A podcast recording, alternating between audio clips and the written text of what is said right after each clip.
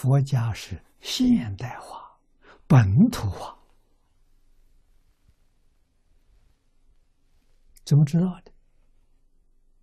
你看看佛灭度之后，佛的弟子四面八方去传教，啊，去讲经教学，在哪个地区完全没有违背那个地区的文化、那个地区的风俗习惯，他融入了，传到中国来这一支。啊，他也不披印度的袈裟了，穿中国的礼服，还穿中国礼服，啊，汉朝的这大袖子孔的汉朝礼服，他就接受了，啊，过中国人的生活，这个我们才会欢喜啊！我要叫我们去学印度人，过印度人时候，这行不讲不通啊！啊，所以其他宗教就不如佛教，佛教非常活泼，啊，入境随俗，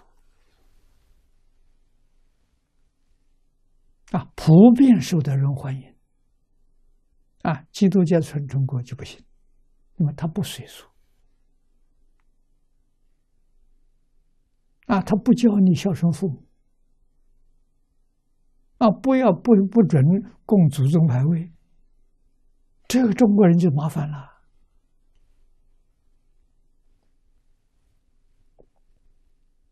抗战胜利之后，我在南京读书，啊，补习英语，有个老太太，美国人，虔诚的基督教徒，跟我讲，基督教在中国很可怜，传教一百年了，啊，全中国。信仰这个呃基督教的还不到一百万人，一百年了还不到一百万人，你想这个多难？为什么难呢？它不能中国化，不能本土化，不能现代化，所以它就难。啊，佛教这么容易的时候，就是说。他给你本土化、现代化，啊，我们永远是记住这个原则。无论到哪个国家地区，立刻就随缘，所以大家欢迎的。啊，一定要坚持，我们说这就行不通啊！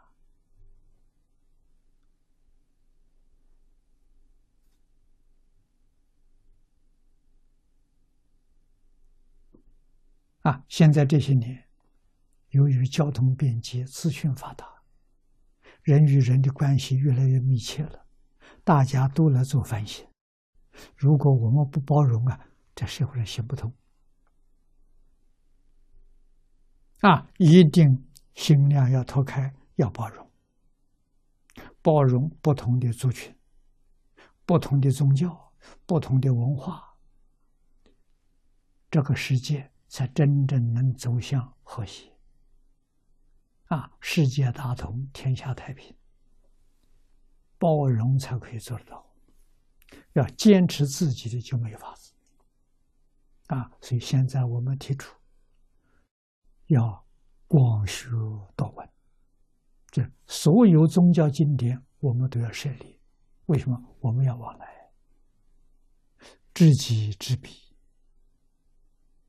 啊！如果连自己不知道，别人也不知道，这就很难相处。啊，知道自己也知道别人，很容易相处。